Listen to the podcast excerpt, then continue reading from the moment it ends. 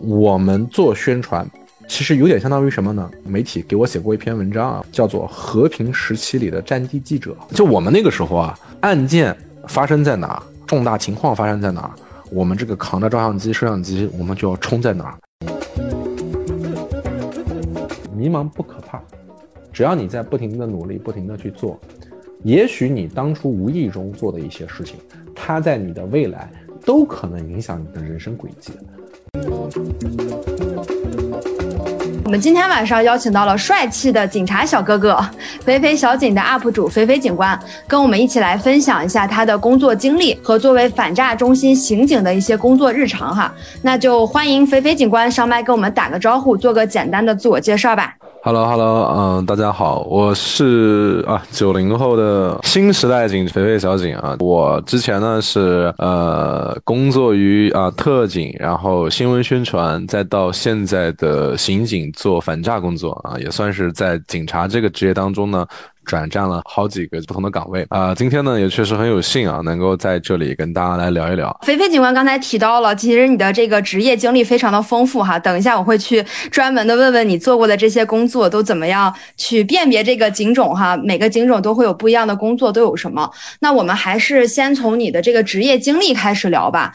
那我知道一般男孩子可能从小就梦想当警察，所以你也是吗？怎么说呢？其实我小时候是没有的，小时候真的没有，因为呢，我的父亲是一名警察，所以我从小的时候其实对于警察这个职业呢，是属于一方面呢是有一些喜欢，但是呢，从我小孩子的角度来说呢，我又觉得其实这个职业是不那么友好的。为什么呢？因为我我父亲呢，他正好是在我出生的那年从部队回来做了公安，紧接着他就进入了一个。一个非常忙的一种工作状态，嗯，所以小的时候啊，就是其实还是我的母亲带我会带的比较多。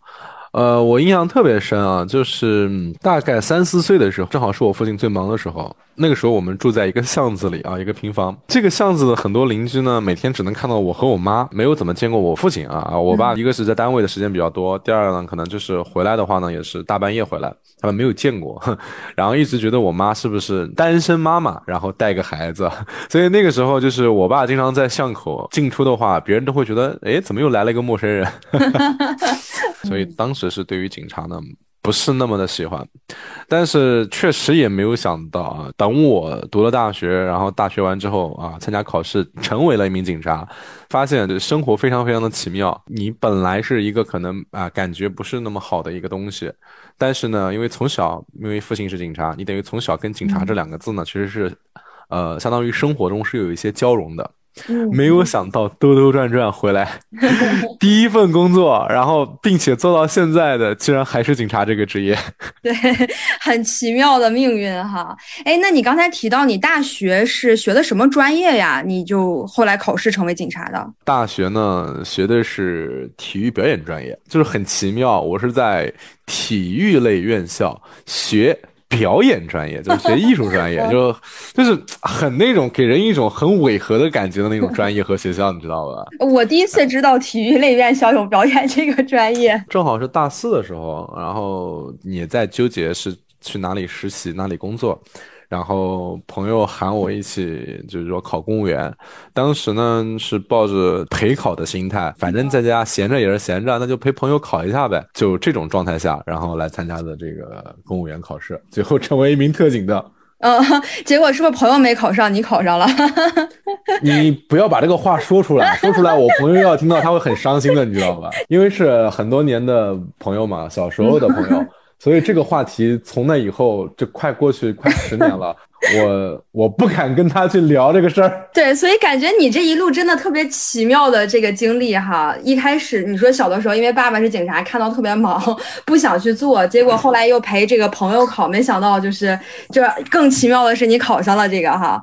对，那你当时考完了之后，你做的第一份工作是什么呀？当时是这样的，就我们那两年呢，就是我们考试啊，他当时招的是特警。就是大家嗯脑海中就是一身黑的那种作战服，然后背个枪，然后有的时候还要戴那种就是作战帽，然后包括墨镜啊等等相关的，就是叫帅。啊对对，就给人的感觉就是反正不不知道到底怎么样，但是呢，这个形象还是可以的啊。当时这是第一份，然后那个时候，包括大家可能有的会问啊，就是说，哎，那特警的工作主要是做什么？就是因为特警可能在大家感觉就是很神秘啊，而且人家可能会觉得啊，那你的这个装备啊，包括啊这种精良程度，好像是比一般的警察是要是要强一些的，然后就会问，说你们是不是像那个港片里面那些什么飞虎队啊那种，只有重大任务才会出？但实际上呢，我们当时做的一些工作啊，我觉得也是那种大多数时间其实都是默默无闻的那种。呃，我是在特警里面做的是幺幺零的巡控工作，就是比方说你打电话报警，对吧？如果你只是跟别人发生简单的口语纠纷，或者是相对来说比较级别比较低的警情，那么他到现场来处理你们这个警情的，可能是派出所的同志。啊，那如果你现在比方说等他报警说啊，我看到好多人可能在打架，或者说夏天可能这个马路边上这个大排档，然后这个有啊好多人出现了纠纷，就是相对于来说警情的呃严重程度会高一点点的话呢，呃，就幺幺零指挥中心啊啊，我们叫情报指挥中心，他就会派我们啊特警来去现场第一时间把这个场面控制住。因为我们当时特警呢，首先都是年轻小伙子，嗯，不说人高马大吧，但起码这个个都是身强力壮，再加上特警的这个武器装备啊、弹药啊，确实比较装备精良。因为当时我们那个时候基本上是一辆车，一辆武装巡控车啊，三个人。三个人的话呢，身上是带了两把短枪，一把长枪，等于三个人一一人一把枪。车上面别的装备不算啊，光三把枪加起来快有一百发子弹了。你说你在城市里面，这个弹药火力基本上 什么事儿也都也都能处理的非常妥善了。所以我们那个时候的工作啊，就是在路面巡逻啊，开个特警车。呃，这边呢随时派警，嗯，然后我们可能到了晚上的时间啊，呃，会在一些呃相对来说比较偏僻的地方啊多去巡逻，因为警灯嘛，你在这种偏僻的地方，呃，来回闪烁的话呢，会让大家觉得心里面还是比较安全的。再还有就是我们会在路面上，呃，如果我们看到一些相对来说比较可疑的人啊、可疑的车辆，我们会对它进行一个巡逻盘查，就是查一下身份证。啊，检查个车辆里面有没有一些违禁物品等等相关。哎，你还别说啊，虽然我们这种做法呢，在很多人看来有点像是那种大海捞针，但是当警察当多了啊，不敢说百发百中，起码着有三分之一到四分之一的概率，哎，还真能给你查出点事儿。比方说车上有一些什么违禁的就不能带的，比方说那种啊金属制的棒球棍啊，这个一看就不会是正常人使用的物品，烟花炮竹这些也有。嗯，然后甚至于他有的人他觉得啊，我是为了自己安全，车上面放个。刀管制刀具之类的，但是这是啊明文啊违背了我们中国的这个法律啊，毕竟我们不像某些国家啊，这个枪支弹药啊道具随刀具等随便使用，我们这里呃中国的管制还是比较严格的。如果抓到这样的人有一些违禁的物品的话，你们会怎么处理？就是把东西没收吗？那肯定是根据我们查出来的东西就是不一样嘛。比方说像这种金属棍棒这种东西，在法律里面呢，它还没有对它进行一个约束，但是呢，我们会觉得它会有一定的危险性。那么我们可能会就是进行一个批评教育啊，现场的一个批评教育，然后将这个物品没收。如果确确实实他的这种违禁物品或者他的某些行为啊，那违背了法律，那么首先第一，现场把人车控制住。然后两种情况啊，第一种呢，我们会直接报我们的指挥中心给我们下达指令；第二种情况呢，我们会呃将这个我们现场控制的人和车啊，直接移交给我们离我们这儿最近的辖区派出所。啊，因为一般这种情况会由辖区派出所来进行下一步的，包括是这个行政处罚、治安处罚啊，如果更严重的，可能会有一个刑事拘留的处罚，都是由辖区派出所他们来进行一个处理。嗯嗯嗯嗯嗯，哎，那你大学当时学的不是这个特警专业哈，但是你是毕了业的第一份工作又是特警，你在这个过程中就经历了多长时间的一个培训啊？哈哈，这个说起来很可怕，这个这个问题之前没有人问过，但实际上都是我们那批啊，我们那批特警同事内心的创伤。怎么说？我们当时整整把我们封闭训练了十四个月。一年多呀，对，一年多的时间，十四个月，哦，基本上平均下来一个半月到两个月，给我们放个周末，然后大多数时间就在里面关着，然后每天从早上五点半啊，五点半就是开始早上训练。我们以前有就是有自己的一些俗语嘛，叫做啊早上训练到吃早饭，上午训练到吃午饭啊，下午训练到吃晚饭啊，晚上训练到睡觉。我们那个时候生活就是这样。我以为晚上还有顿夜宵可以吃。没有，我们那个时候晚上就六点多钟吃完饭，然后休息一会，七点半开始晚上小练兵。七点半基本上要练到十点半左右，那这个强度挺大的呀，就是会跟参军的强度一样大吗？因为我之前我家有一个哥哥，他是参军，然后他就说经常晚上可能会呃紧急拉练，又是什么叠被子啊，又是跑呀什么的。你们也会有这样的训练内容吗？当然有啊，我们那个时候这个拉紧急集合，这拉的可频繁了，我印象特别特别特别深。有一年是三月七号的晚上。那天晚上呢还下个雨，然后拉了第一遍啊，结果呢可能中间我们有一些同事啊，他这个反应慢了，然后我们不又回去了吗？啊，教官也很贼啊，他不会立刻拉啊，他等等个四十分钟，因为一般人觉得过了二十分钟没什么事儿了，就开始脱衣服准备上床睡觉了。好，他等了四五十分钟，又拉一遍紧急集合，结果大家没反应过来啊，然后又有人慢了，好吧，一晚上拉了五遍。啊，从大概十一点多拉到夜里三四点吧。然后我们这种集合的时候，他是要求你是全副武装。全副武装呢，我们跟部队不一样，因为部队它会有那种打的包被，我们没有。但是我们是什么呢？就是作战靴，然后身上的就是作战服一套，作战背心啊，然后头盔。因为我们是不带枪支的，但是我们会带我们的就是警察的叫单警装备八件套。我们是这身装备，集合完之后啊，一般是集合一次啊，跑一个三公里；集合一次跑一个三公里。然后最后第五次就结束的时候，大家已经行尸走肉了。然后我们教官呢啊，就下着雨，然后一边鼓掌一边说啊，大家辛苦了啊，今天是三八妇女节啊，我们所有的兄弟呃要祝我们队队伍里面的女同志节日快乐。所有人都是苦笑着说。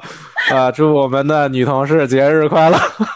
队伍里当时还有女警是吗？有啊，我们那年是八十个男的，八个女的。哦，他们也要跟着你们一起拉练。队伍里面男女标准是一致的，好吗？那你刚才说那个全副武装哈，你们平均说穿一套这种全副武装需要多长时间啊？我们以前规定是吹哨三遍哨。然后他开始掐表，我们要求把所有的衣服穿上，帽子、腰带全部扎齐，然后从六楼到一楼，宿舍是在六楼，规定是一分零十秒。这个真的是不容易哈。那除了这个拉练之外，你们的训练内容还有什么？在特警那训练科目花样可多了，紧急拉练呐，军训啊，像这些是初期，它会有一个对你的呃意志服从方面的一个训练。再深化一点呢，就开始分一些具体科目了啊，包括你说的我们射击。啊，那个时候我们的设计呢，基本上是从最简单的啊，左轮手枪、六四式制式手枪和九二式制式手枪、九二改啊，这是我们的手枪。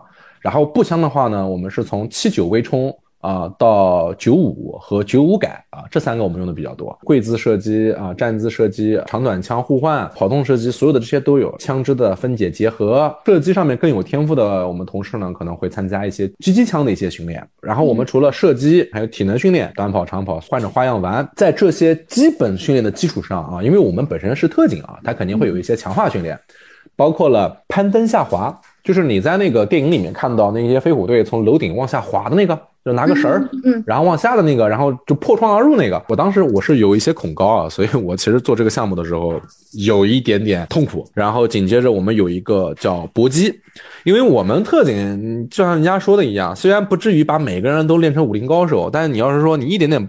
不会也不合适，所以我们在这个擒拿格斗的基础上呢，我们是加了很多其他科目啊，包括实战性的拳击、格斗、空手道、跆拳道这些，我们都有涉猎啊，只是说可能深入的程度不一样而已。除了这些格斗啊、攀登下滑这些是我们的特殊科目以外呢，战术训练也比较多。特警的这种作战风格，它基本上是三人、六人啊，或者十二人的这种小队作战模式，所以大家的这个之间的这个配合啊，要求的也是比较高，甚至于啊，我们有一些呃，就是说各方面有天赋的，还会有一些呃摩托车的一些技巧训练。呃，包括这个就是这个汽车方面的一些啊技巧训练，我们这些都有。这听起来跟大学那个专业是一样的哈，有这种必修课和选修课。对对对对，是吧？你当时选修了什么？摩托车什么？你选了吗？没有，我那个时候学的是格斗，因为我以前是学体育的，就身体相对来讲跟我的差不多身高的人比起来呢，我会强壮一点，所以我们我那个时候我就很占便宜。为什么呢？教官就是说，哎，你们两个人互相对练，穿着衣服，他也不可能说让你上称，对吧？称个体重，那只能看着，比方说大概的这个身高啊这种。那在格斗当中啊，就像我们平时看那种拳击比赛，都是多少多少公斤级比赛，跟我一样高的，一般都没我重，所以我就很占便宜。你刚才说你们班是一共八十八个人是吗？对，其实我是听你刚才分享哈，你们这整个过程其实特别苦，不仅训练时间长，科目也多，这个内容也很难。所以在这个过程中，有没有人没坚持下来？呃，你是让我说实话，还是让我说 说说假话？实话，实话，想听实话。想听实话是吧？其实假话和实话呢区别不大啊。那我假话我先说，假话就是。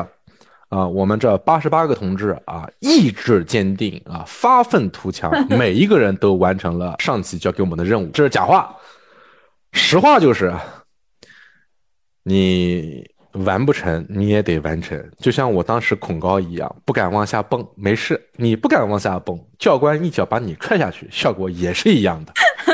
啊，这个，所以不论是假话还是实话，就是任务反正都完成了啊。至于怎么完成的，哎，咱不好说，但是都完成了。对，不管是主动完成还是被动完成，哈，最后都完成了，都毕业了。哎，对的，必须完成啊，完不成，就是。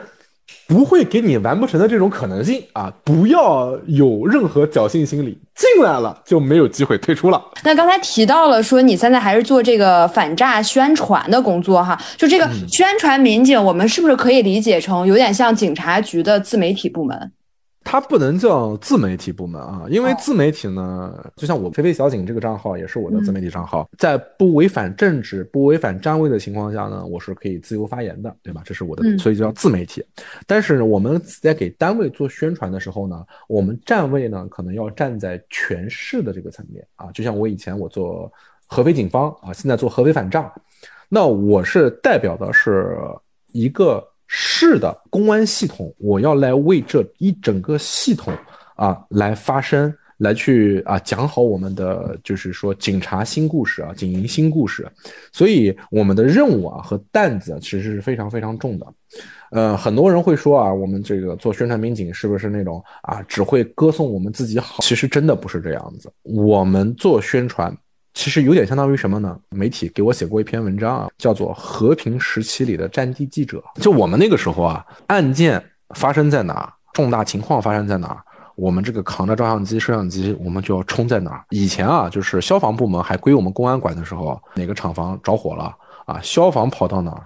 啊，我背着照相机、摄像机，我也会跑到那啊。那个当时就真的像是战地记者一样。就为什么我说四年的宣传工作经验，就是让我觉得看到的东西是完全不一样的。习近平总书记之前有说过，公安系统是和平年代牺牲最多的队伍之一。公安的宣传嘛，避免不了的一个问题就是什么呢？就是当你单位有兄弟姐妹牺牲的时候，其实我们是很痛苦的。因为就是我们可能跟别的人不一样啊，别的人周围身边有兄弟姐妹，如果牺牲了，他可能就是缅怀哀悼就可以了。但是对于我们来说，大多数啊，我们这个公安同志，尤其是在岗位上牺牲的，他们的故事，我们是要把它说出去的，要让大家知道他确确实实是有付出，有他自己的拼搏。所以我们要不断的去挖掘他的生平事迹，我们要不断的回放他去世时候的视频画面，不断的去整理他生前的一些东西，随身携带的东西。就是你在做这个过程当中，其实你状态就是属于那种，啊，人是很脆弱的。他可能是一个星期之前还在跟你一起并肩作战的兄弟，呃，又或者是啊，两天前啊跟你打招呼的老大哥。然后结果今天说不在就不在了，然后你又回过头来去整理他的东西，尤其是他的家庭其实可能非常非常苦，他的日子可能过得非常非常差，但是他依然每天很乐观的来做这份工作。实话说，公安的工资并不高，但是他依然做得很快乐，有的时候那个眼泪是真的忍不住的。我去年啊，疫情的时候和前年，当时有两个兄弟啊，都比我大，都是老哥那种级别的年龄。牺牲的时候，我们当时真的是，哎呀，一个办公室的人三四个人在那整理东西的时候，整理一天哭一天。去年疫情的时候，当时我们那个老哥他已经五十九岁零十个月，还有两个月就退休休了啊，因为疫情嘛，他是在看守所工作。因为大家知道啊，因为看守所是人群比较密集的地方，他是因为关关犯人嘛，所以疫情当时一开始的时候呢，就是整个看守所就进入了一种。封闭状态啊，就是看守所里面的同志就出不来。如果想出来的话呢，必须先在监所里面工作十四天，接着回到宿舍隔离十四天，然后再出去啊，再隔离十四天才能回到自己家。所以我们当时开玩笑说，进来一次四十二天。出去一次四十二天，单位领导呢也就跟他说，他叫段玉华，就是喊段大哥的老段，你两个月就退了，进来一次四十多天，单位也不缺你这么个对吧老同志了，你回去歇着呗。他就说两个月之后你想让我来，我还不来呢，对吧？这最后这四十多天你就让我在这待完呗。他工作到第十三天的时候，他是晚上大概两点钟巡查完这个犯人的监所，然后回到自己办公室，心脏病突发。我们后来根据这个法医啊。检测应该是夜里三四点钟的事儿，我们早上发现尸体的时候已经是八点钟了，所以他其实身体都已经凉了，然后手上呢拿着他心脏病的药啊，药瓶都打开了，但是没来得及吃下去。哎呀，真的！哎呀，然后后来我们回过头整理他的东西，就发现也很伤心。呃，年轻的时候呢和爱人离婚了，自己一个人把儿子拉扯大，呃，老父亲瘫痪在家。他等于是这么大个年纪，又要回家照顾老父亲，然后儿子呢还在上大学，上学嘛，你学费啊靠他，家里面就这么就这么一个人，就非常非常伤心。最后一刻还在坚持在岗位上哈。每个警察他背后都会有一些自己的故事，其实就是大家觉得好像宣传民警会相对来说轻松一点，但是其实并不是，不管是这个身体上、情绪上要付出的也很多哈。对于我们来讲啊，下面每一个兄弟，他们办案子是他们的工作，我们把他们办案子的过程成果宣传出去，那也是我们的工作。每一个人都有自己的本职工作，他完成好了他的本职工作，那么我们有的时候会觉得啊，宣传的好是我该做的，宣传不好，那就证明是我自己没有做好。咱们宣传这块儿聊的挺多的了哈，也比较了解说宣传民警做的是什么工作了。你现在从宣传民警做了四年之后，现在的这个岗位应该怎么怎么叫这个全名啊？我现在呢就是负责反诈的宣传，全称就是防范电信网络诈骗啊，就是反诈。做这个工作呢，首先第一啊更具体了一些，因为我只能负责啊一个类别。第二呢，因为现在的反诈已经成了我们社会上啊最为严重的刑事犯罪之一，谁被骗谁心里可能都受不了，所以我就觉得我我在这里做这种宣传防范啊，就显得哎可能更有意义了，因为我现在做的东西是直接面对我们所有的市民朋友，是尽可能的啊尽我所能的啊让我们的市民朋友不要上当受骗啊，不要有这个金钱的损失，帮大家。啊，挽回这种损失。那我们其实也特别好奇，到底在这个反诈中心工作是什么样的？这个反诈中心它都有哪些分支部门呀？除了我们知道说你是做宣传这块的，还有其他的一些分支部门吗？啊，我们现在呢，就是啊，因为因为反诈呢，它在各个地方啊，这个情况可能都有不一样啊，因为每个地方自己的本身的这个呃电信诈骗的这个情况也不一样。嗯嗯，以我们这里来算的话呢，我们的反诈呢，现在是分为了五个小部门啊，有两个呢是属于对内的啊，有三个呢属于对外的。哪三个对外的呢？啊，第一个就是这个环节的最上游，就是我们叫宣传防范，就是我们希望的是啊，大家经过了我们的宣传啊，能够彻底不被骗啊，能够有很高的这个。啊，防骗意识啊，那你永远不被骗，我们当然高兴嘛。这是我们的这个第一个环节，叫做宣传防范。第二个环节呢，叫做预警拦截啊，就是比方说有的朋友啊，他可能不小心啊被骗了，但是呢，哎，他这边刚被骗，他立刻反应过来了，哎，打电话报警，然后呢，我们警方通过与这个三大运营商啊，以及这个我们的银行，哎，快速反应。把他的就是骗子骗他的钱啊，把它冻在了某一张银行卡里。就是虽然这个钱从他的卡里出去了，但是呢，这个钱被卡在中间了。哎，他没有被骗子骑走。哎，那这个钱我们是能够把它给拿回来的啊。这是这叫这个这个这个冻结止付然后刚刚说，呃，预警拦截呢，还有一部分就是我们之前也我也录过视频啊，就是有一个电话号码叫九六幺幺零啊，是现在的这个电诈预警电话，就是我们有的时候啊，嗯，在网上我们会全网搜索，它会有一些诈骗电话呢，比方说经常给人打电话，或者我们会从后台能看到，哎，有那么一两个朋友的这个手机啊，老被这个诈骗团伙打电话，那我们就觉得，哎，这个朋友是不是？即将被骗的高危人群，我们就打电话，然后就提醒他啊，说你你你你你你小心，刚刚给你打电话的是骗子啊，我把他电话掐断了，我所以我电话拨进来了，你要注意不被骗。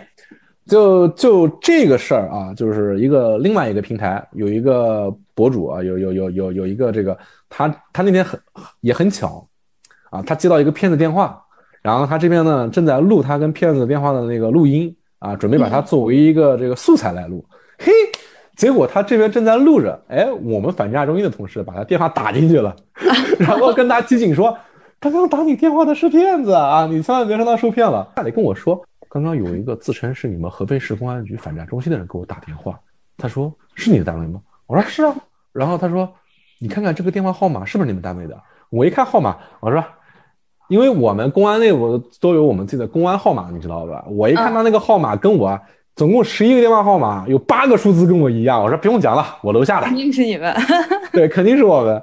哎呀，然后就为这个事儿，我们都笑死了。然后后来他他把这个视频发出去以后，我还在那给他回复。我说对不起，我们的电话不小心打断了你录素材啊。然后我们第三板块呢叫做研判打击。如果经过我们的证据链，然后追踪线索，我们可能发现了，哎，这个电脑团伙，哎，在哪个哪个哪个哪个地方。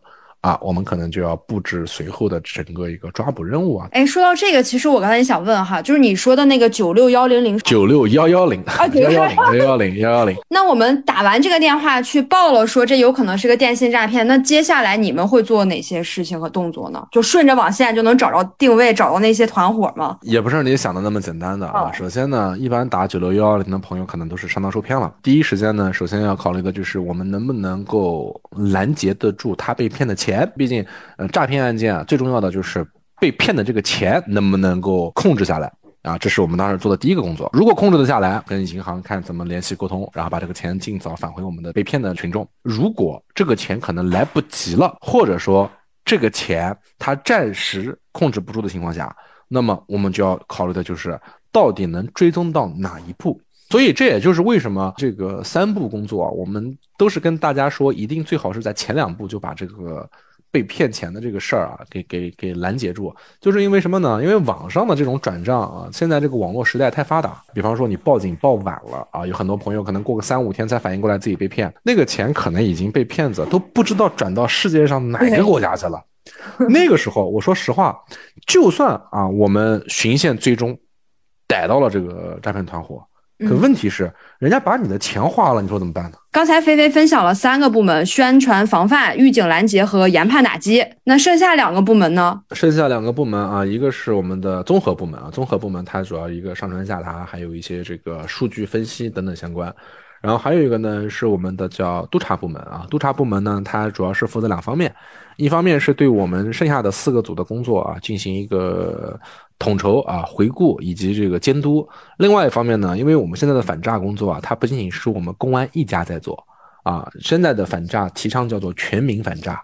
啊，所有的单位啊，比方税务局跟工商局，他们要经常去企业里面给大家做一些宣传防范，对不对？嗯。然后教育局呢，他可能要在学校里面多去做一些宣传防范，对不对？所以督查组呢，他可能负责的工作就是，哎，除了督导我们自己公安内部啊反诈工作做的怎么样，哎，他还要督导全市啊其他单位，哎，在反诈工作中有没有该尽自己的一份努力啊？这个等于是我们五个组。呃，有三个组相当于是偏业务方面的啊，另外两个组呢是偏这种团队的这个配合度上面的这个工作。既然肥肥今天是这个反诈专业的哈，给我们分享分享有哪些特别常见的电信诈骗案呗？啊，现在比较多的呢，什么客服诈骗？因为现在不是九月份快开学了嘛，像我们大学生，比方说经常会买一些飞机票啊，然后去上学什么之类的。哦。然后他可能说，哎，你这个机票有问题，让你退票。哎，这个东西大家心想，退票就退票呗。然后他教你怎么操作。啊，结果你不小心把钱 给人家转去了。还有就是因为是开学了嘛，中小学开学了啊，他很多骗子呢，他比方说潜到一些家长群里面啊，两个人进去啊，一个人冒充老师啊，一个人冒充家长。然后呢，这个贾老师呢，在群里就发通知了啊，我们马上要交什么什么钱，然后总共是大概四百块钱、五百块钱。他呢也不要多，对吧？要的多，他知道这家长也会起疑心。反正三四百块钱对成年人来说，这也不是多少钱。哎，然后他这边说完，紧接着呢，那个第二个骗子就是冒充家长的骗子，哎，啪扫完码以后，然后还发了个截图说，哎，老师工作已完成，请老师查收。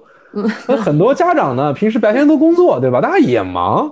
也不会说你真的说一个一个去核对，哎，他一看，哎，群里老师发消息了，再一看，哎，有人给过了，那这个时候家长的心态不就是啊，那那那走吧，给吧，给吧，大家一起给吧，积极给呀，啊，好了，一个群被骗干净了啊，这种比较多。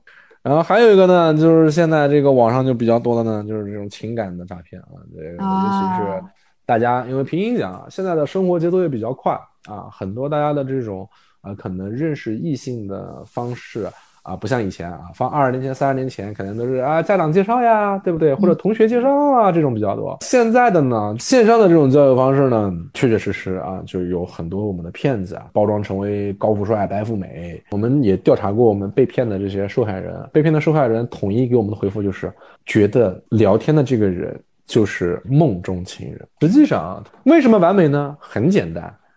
电话的那头，网络的那头，他不是一个人在跟你聊，人家是二十个人，一个团伙，出谋划策，有搞心理的，有搞语言的，人家二十个人骗你一个，你说那那那对吧？比方说你现在跟他说，呃，宝宝我饿了，对吧？他那边二十个人就开始想的是，嗯，这个我该如何回这句话，让你觉得我既风趣又幽默，并且还很浪漫，对吧？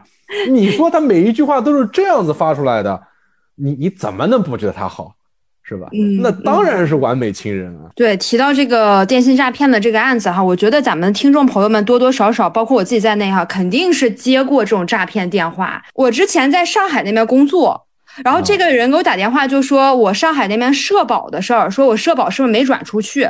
然后我一想，还真是没转。我当时在上海工作时间特别短，不到一年，我社保就还放在上海。他连我的社保卡号、我的电话、我的身份证、我在上海的这个工作的时间，他全部都知道。然后他跟我讲说，我在上海的社保因为没转被冻结了。然后里面有钱嘛，说必须让我去，呃，北京这边一个什么社保中心去开卡，但我就觉得说我要去社保中心开卡，那这钱或者他应该怎么往下骗我呢？然后他也就再没联系我，但是我觉得肯定是个电信诈骗吧。现在回想起来，你这个问题呢，其实跟跟哪个问题有点相似呢？就经常有人会这么说，反正我没有钱，你骗我，你能骗到什么呢？哎，是吧？哎，这种这种这种观念好像在网上好像特别多，是吧？就是只能说啊，就是说大家呢确实也小瞧骗子了。嗯，第一啊，这个骗子啊，他对网上的这些东西啊，他的掌握程度肯定是比我们是要远远远远要多的。嗯嗯，有的时候我们也遇到过很多很多，他觉得自己没有钱，反正你骗不了我钱。对啊。问题就是，当他把你洗脑了以后，没有钱是不是？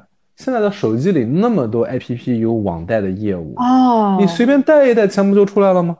或者说。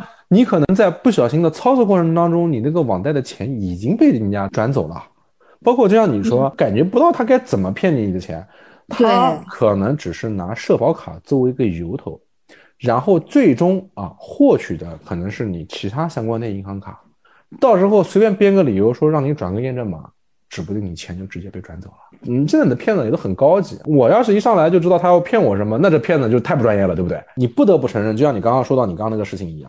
你想了想，哎，你好像你社保卡真的没有转过去，他知道你的信息好像知道的又比较的准确，对不对？当别人已经做到了这两点的时候，那你对他就有很高的一个信任度了。那有很高的信任度的情况下，他肯定跟你说巴拉巴拉巴拉巴拉操作啊，就把那个操作说的特别特别复杂。那你肯定会这边反应就是这个人家好心告诉我我社保卡没转，然后但是这操作我又不会怎么办呢？肯定是你还主动求着人家。说那那那那你能不能就是教教我呗？当你把话说到这个份上的时候，你已经被他成功的牵着鼻子走了，环环绕环环绕之下，你的钱就被他转过去了。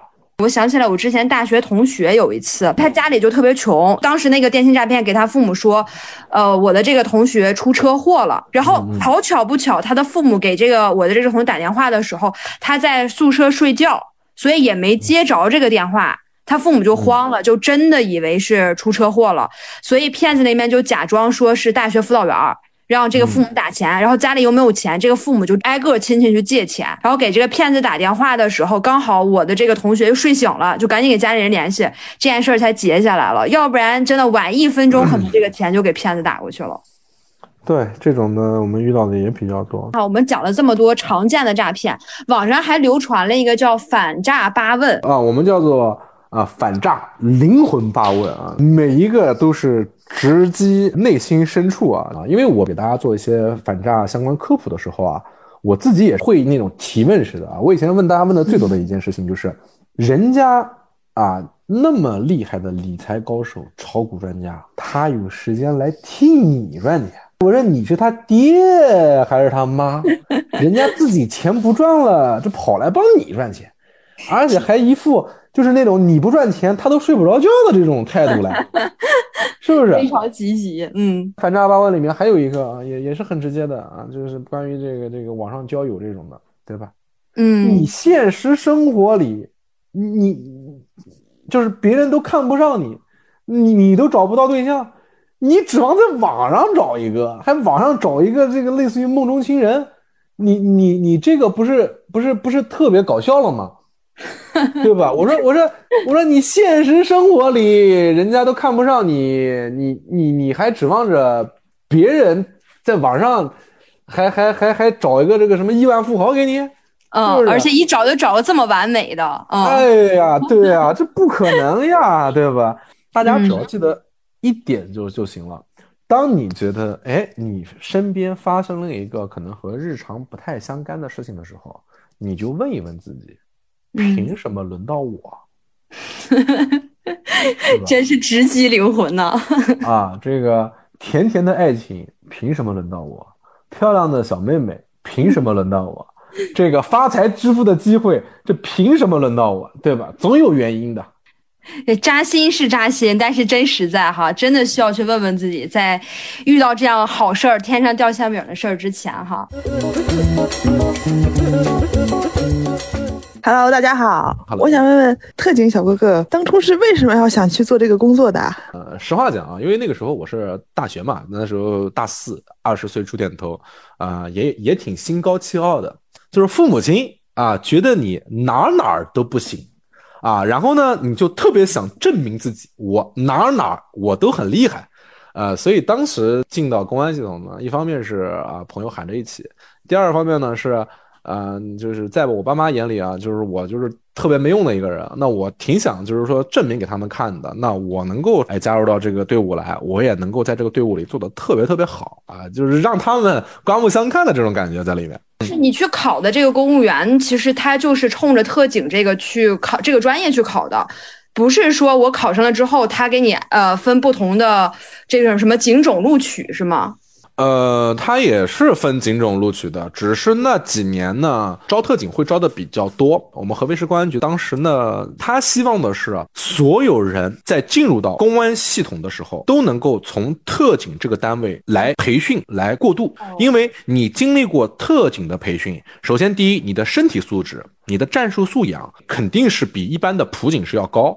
第二呢，你的这个服从意识肯定是不一样的。所以那些年我们当时的招警考试啊，我们只招特警，就是说白了，就是告诉啊所有想参加公务员考试的人，你如果想进我们公安局，那不好意思，你必须要从啊最辛苦啊训练最狠的单位，经历过这些磨难，提高完你的素养。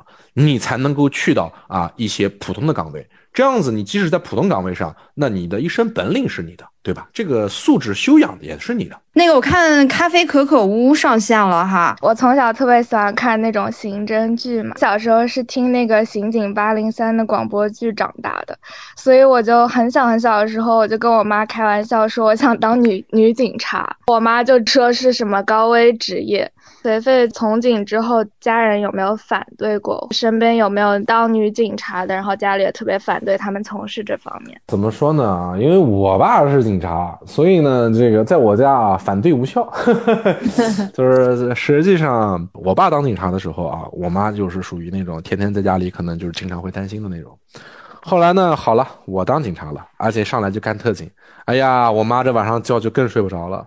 自己说到这些事情的时候，可能是比较这种轻描淡写的。但是你说做警察啊，实话讲，肯定会在职业生涯里遇到一些很危险的时候，这是非常非常非常正常的。包括呢，我身边的一些女警啊，我们办公室啊有一个大姐啊，五十岁了啊，她干刑刑侦干了很多年，对吧？还跟我说，说我当年我还拆过炸弹呢。一线执法者，他总会面临一些大家想不到或者说危险的事情，家人基本上都会担心，没有不担心的，都会有不理解的成分在这里。就像你现在问我啊，你想不想干警察了？由着我的性子来说，我会说我不想当警察了。为什么？警察确实太苦了。但是你真要让我辞职的时候，实话讲，我们是绝对不会辞的这个职，或者说我们是下不了这个决心的。为什么呢？从人生的价值上来说，我觉得警察这个职业，它能够让你的内心和灵魂得到一些补充吧，就是饱满了你的内心世界，它会让你的人生阅历，会让你的啊思想境界不一样。对，菲菲已经是在马斯洛需求原理的最高层自我实现了，已经是在追 追求自我实现和这个价值观了。谢谢菲菲，也感谢你们保卫我们社会的和平。刚好那个豆宝举手发言了，我也把他拉上来了。我就是有一个很好奇的地方，特警做的好好的，后边又变成了反诈民警呢？故事呢也也说来话长啊，是，呃，我是先从我们的特警，然后通过我们的选调考试啊，成为了一个宣传民警。因为什么呢？因为我以前学的是我大学不是学表演专业的嘛，所以我对这方面呢也确实是比较感兴趣。呃，当时单位机缘巧合啊，有这么一次考试的机会啊，结果呢，我考上了，成为一名宣传民警呢，就像很多人会说，好像宣传民警听着挺普通的，好像没有特警那么威风或者什么的。呃，首先啊，就是在我们的整个公安系统的所有岗位里啊，它没有高低贵贱之分啊，每一个岗位其实都是为大家在做服务啊，每个岗位其实也都是一样，都是需要你去实际付出的。我当时觉得做宣传民警呢，最大一点是什么呢？首先，第一啊，让我能够接触到我们整个公安系统所有部门啊。那个时候，因为经常会去每个部门采访啊，啊，了解情况啊，了解案情啊等等相关，或者是跟着大家去实际的去拍摄啊，这个抓捕现场等等相关。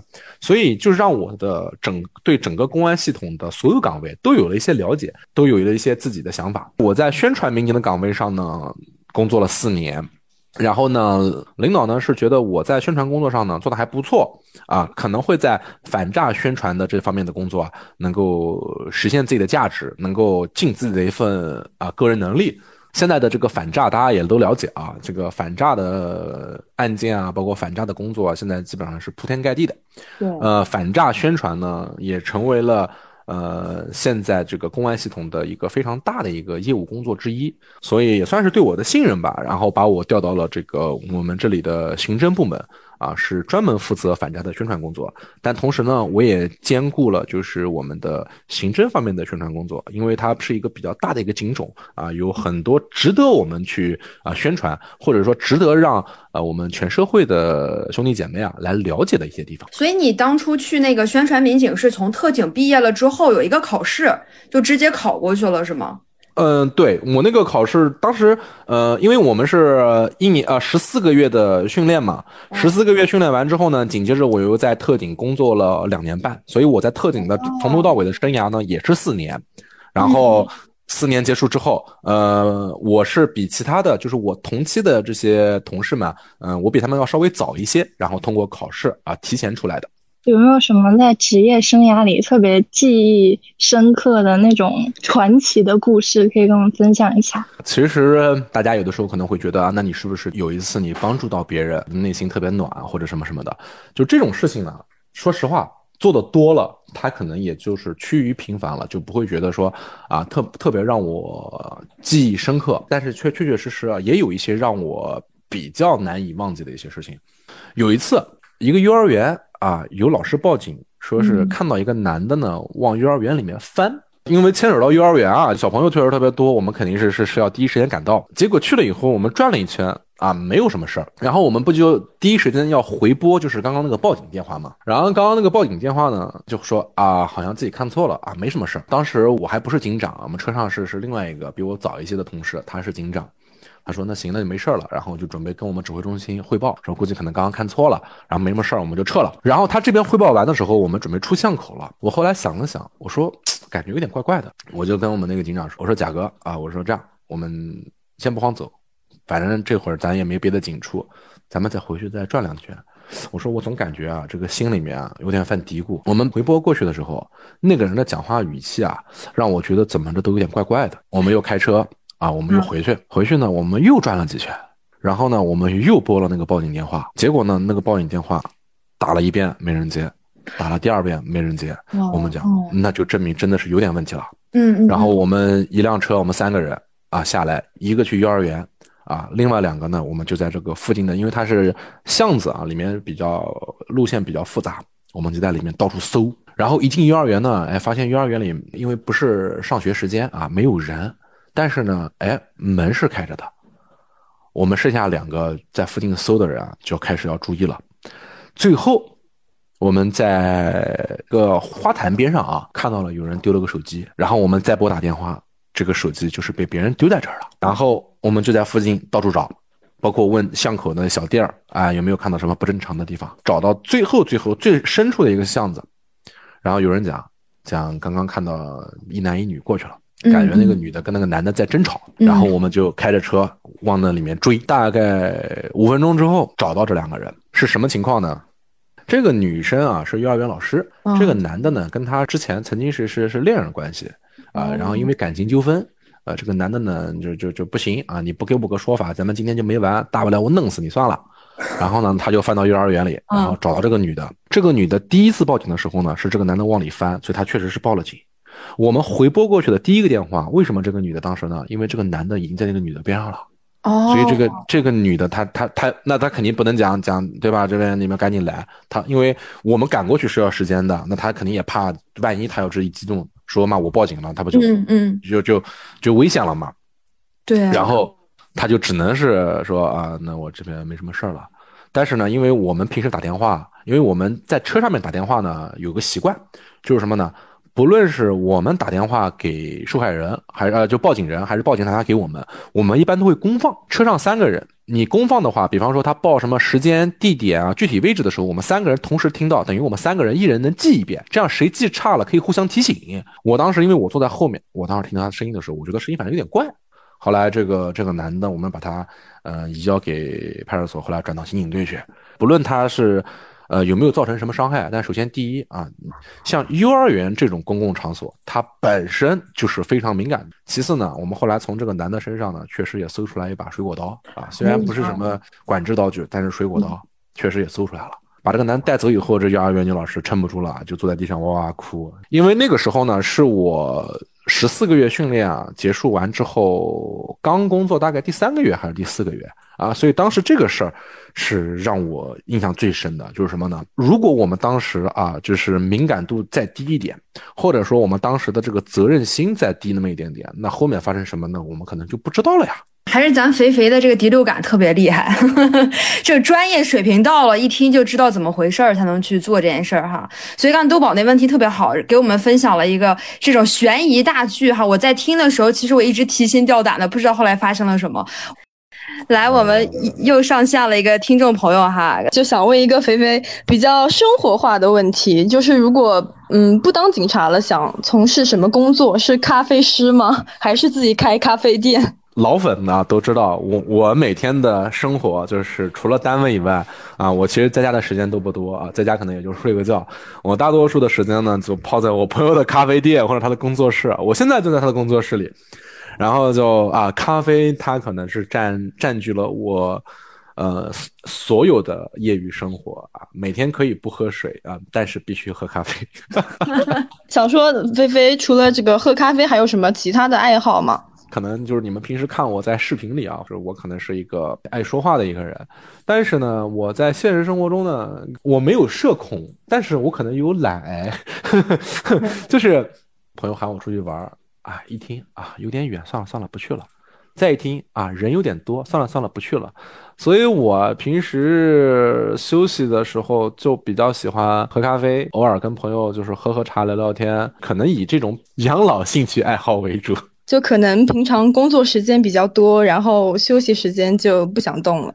嗯，公安工作就比较忙，像我每天呢，基本上是，因为我现在这个上的这个班呢是业务指导部门，就是我是负责我们全市的反诈宣传工作，所以我不会是那种像大家想象的那种每天出去抓坏人。像我今天上午啊，我们是我们的合肥的瑶海区啊公安，他们有一个反电诈的活动啊，我去替他们做直播啊，包括做活动。呃，我们上班的话，讲是讲是行政班啊，早上八点钟啊，晚上。啊，六点钟，但是呢，首先第一呢，我们中午是不休息的啊，中午基本上是不休息。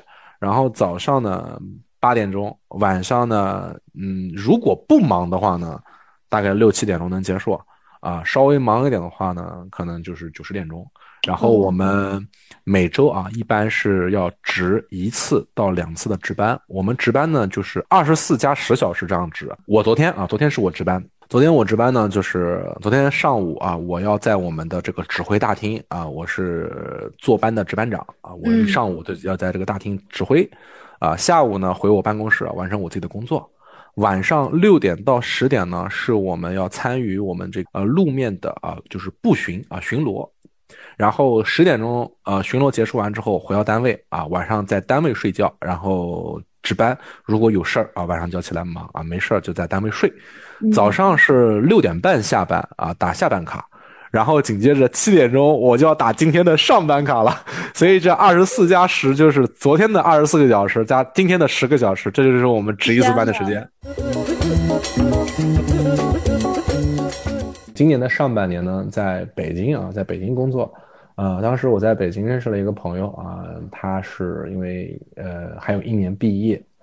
嗯，他在我从北京的工作结束的前一天，啊，他拉着我啊，就是问了很多他觉得我二十岁的人就是说会有的一些迷茫。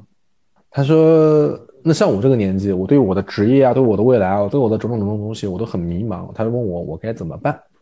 然后呢，我当时那天跟他聊了一下午，他今天啊把这我们那天聊的内容他自发自己的公众号了，然后他还发给我看了，我还我还挺高兴的。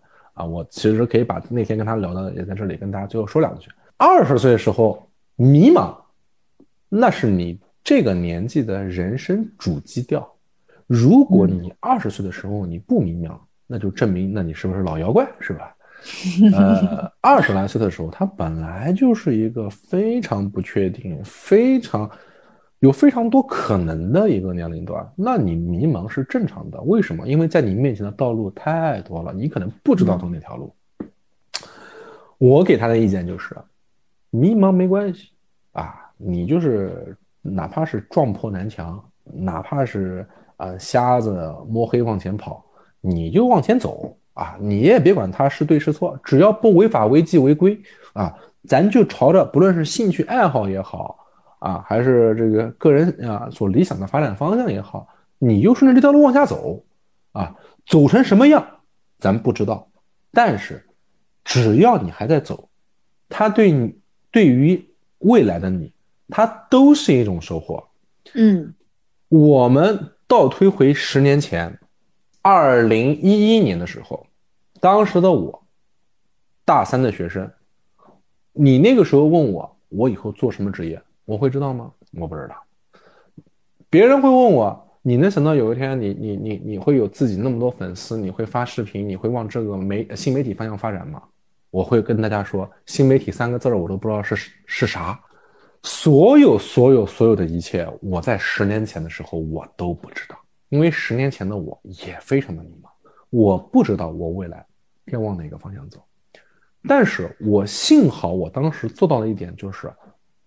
不论这个机会是别人给我的，还是老天爷给我的这个机会，有机会了，我就去把握一下，试着努力一下，拼搏一下，拼到了我赚了，拼不到我也不亏，反正我不拼，我也就在这躺着而已，不是吗？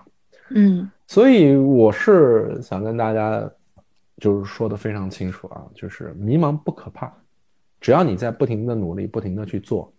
也许你当初无意中做的一些事情，它在你的未来都可能影响你的人生轨迹。所以，只要去拼搏，我相信未来不会差。只是说你未来到底是什么样的成就，什么样的收获，你现在心里不清楚而已。就未来的路特别多，特别广，嗯嗯，不要去想着我一定要走什么，只要你去发愤图强，去努力学习啊，充实自己，他总有一天，他这些东西都能用得上，甚至于你在迷茫时期走的弯路、错路、掉进去的坑，他在十年之后。都能成为你一个极大的收获。真的说的很实在哈，确实这个样子的。我不知道咱们听众有没有从头一直开始听的哈。菲菲其实在一开始的时候就跟我们分享了，他也是非常奇妙的一段命运的经历哈。从一开始可能看他爸爸做警察，没有想做警察，然后没想到说这个陪同学考试还考上这个特警了，然后做到今天有这么多的粉丝，自媒体也做这么优秀哈。所以真的就像刚才他说的这样子，就是大家要有机会的。时候抓住机会，好好准备，然后终究有一天你们会不迷茫，找到属于自己的那条路的哈。好，那今天晚上的直播就到这儿啦，谢谢菲菲交警，谢谢大家。